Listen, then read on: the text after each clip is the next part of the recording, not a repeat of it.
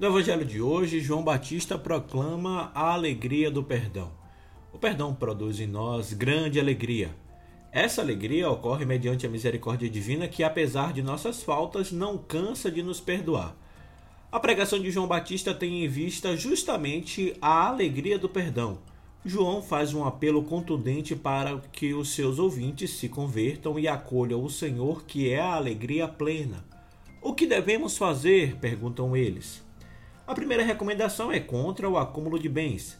A comunidade que adere ao Filho de Deus sabe o valor da partilha e não compactua com regimes que privilegiam alguns poucos, proporcionando-lhes a opulência do luxo, enquanto outros vivem na penúria, no lixo, totalmente desfigurados e destituídos de dignidade. A segunda recomendação é dirigida aos coletores de impostos. O apelo é para que parem de roubar e explorar. A terceira recomendação é para a categoria militar, aos policiais. A eles cabe evitar a violência, a maldade e a corrupção. Este evangelho continua o relato da missão de João Batista que a liturgia nos apresentou no domingo passado. Propõe uma pergunta fundamental a nós, cristãos. O profeta recorda àqueles que ouvem sua pregação que não basta confiar na pertença a Israel, é necessário cumprir as diretivas que Deus aponta para seu povo. A verdadeira conversão se traduz em ações concretas, partilhar com quem não tem, ser justo, cumprir com os deveres e responsabilidades.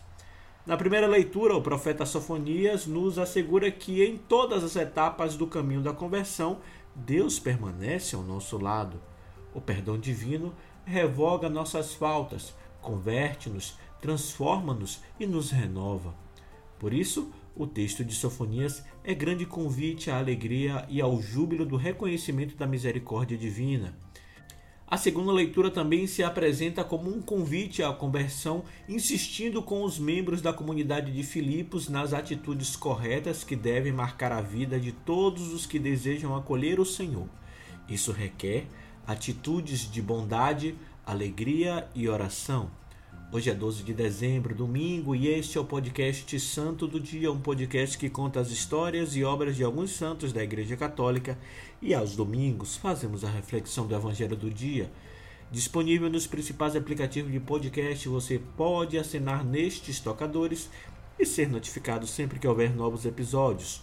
O nosso perfil no Instagram é o arroba podcast Santo do Dia. Neste terceiro episódio da nova temporada, vamos refletir sobre o Evangelho do terceiro domingo do Advento, Lucas, capítulo 3, versículos de 10 a 18, sempre baseado nos roteiros homiléticos da revista Vida Pastoral, escrito pela irmã Isabel Patuso e padre Antônio Alves de Brito, escrevendo para a editora Paulus. Eu sou Fábio Cristiano, sejam bem-vindos ao podcast Santo do Dia.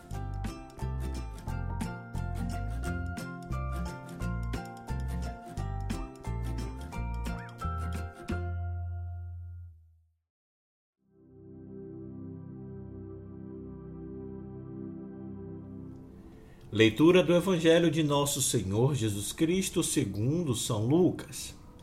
Naquele tempo as multidões perguntavam a João: Que devemos fazer?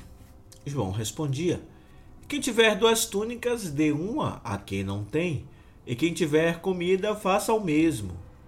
Foram também para o batismo cobradores de impostos e perguntaram a João: Mestre, que devemos fazer?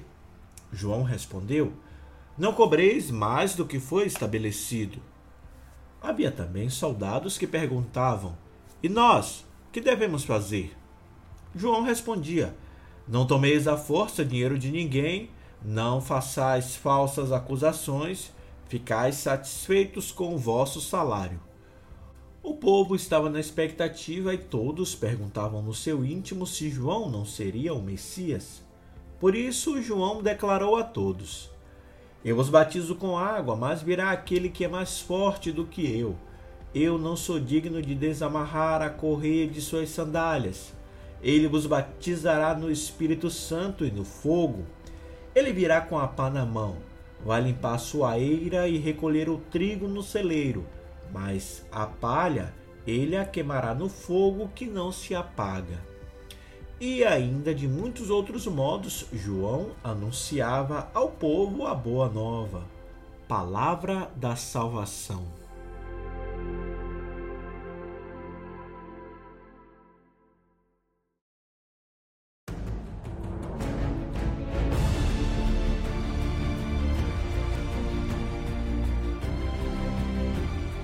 O texto do evangelho de hoje apresenta a pregação de João Batista à multidão o profeta olha para a realidade que o cerca e tenta buscar formas de suscitar esperança e renovação da fé entre aqueles que o seguem. Ele se dirige à multidão com um apelo à conversão, a qual consiste em uma mudança radical nas atitudes daqueles que podem partilhar. A pregação de João Batista tem como objetivo preparar o ministério público de Jesus. E o evangelista Lucas mostra que as respostas dadas por João à multidão são semelhantes às que serão oferecidas por Jesus. O relato descreve o chamado de João para preparar o caminho do Senhor. Narra como as pessoas simples e marginalizadas se preparam para a chegada do Messias enviado. Há um detalhe importante a ser notado: aquele que prepara o caminho não é o enviado a missão do profeta não é a mesma de Jesus, mas está em sintonia. O ministério de João Batista e o de Jesus estão inseridos no plano da salvação. João é um profeta de Deus que não pertence ao período do anúncio das promessas, mas inaugura o tempo da sua realização, a plenitude dos tempos marcada pelo ministério de Jesus.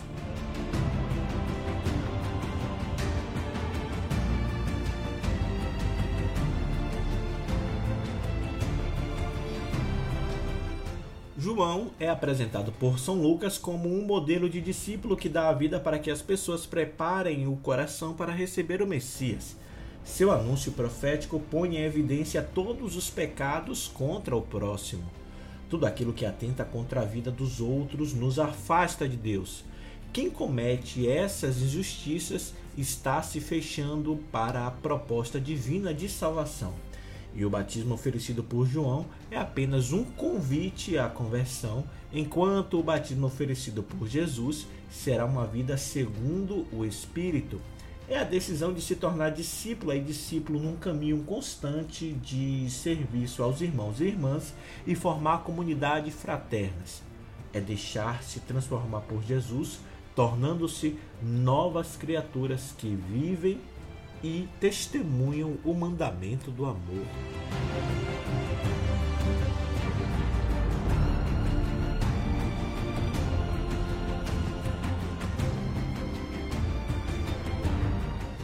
O Evangelho de hoje nos indica que Deus não pede as mesmas coisas aos diferentes personagens mencionados no texto, mas a todos pede algo que manifesta a solidariedade, a justiça, a generosidade, a paz e, sobretudo, o cuidado com os necessitados. Quando as pessoas perguntam ao João o que devem fazer para expressar sua mudança de vida, pedindo o batismo de conversão, o profeta aponta os caminhos segundo as Escrituras.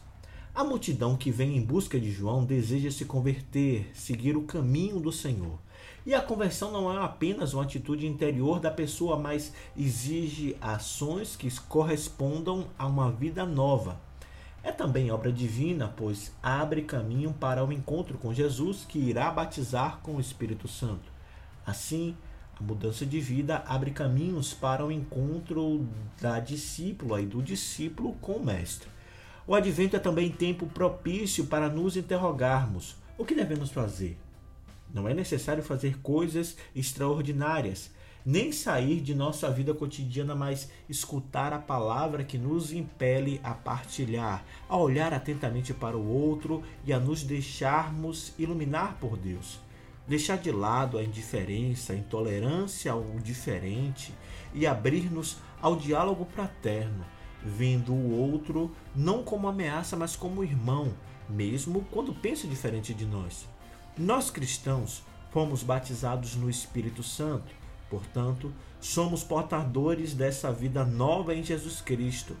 Que este tempo de preparação para a vinda do Senhor seja para nós uma oportunidade de testemunhar Jesus e responder positivamente à sua proposta de conversão e de discipulado.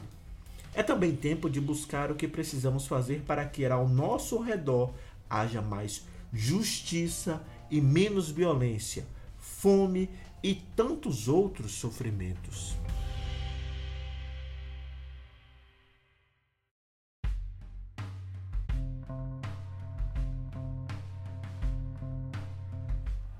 As recomendações de João Batista deixam claro que para acolher Jesus Cristo é necessário a transformação do coração em vista da efetivação de um novo tempo livre de privilégios, da injustiça e da opressão.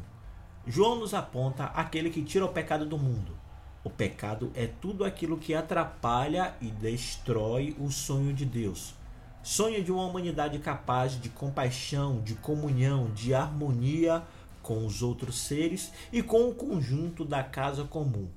Só um coração plenamente reconciliado, livre da maldade, do ódio, da violência e de qualquer rancor, consegue acolher o Filho de Deus que vem.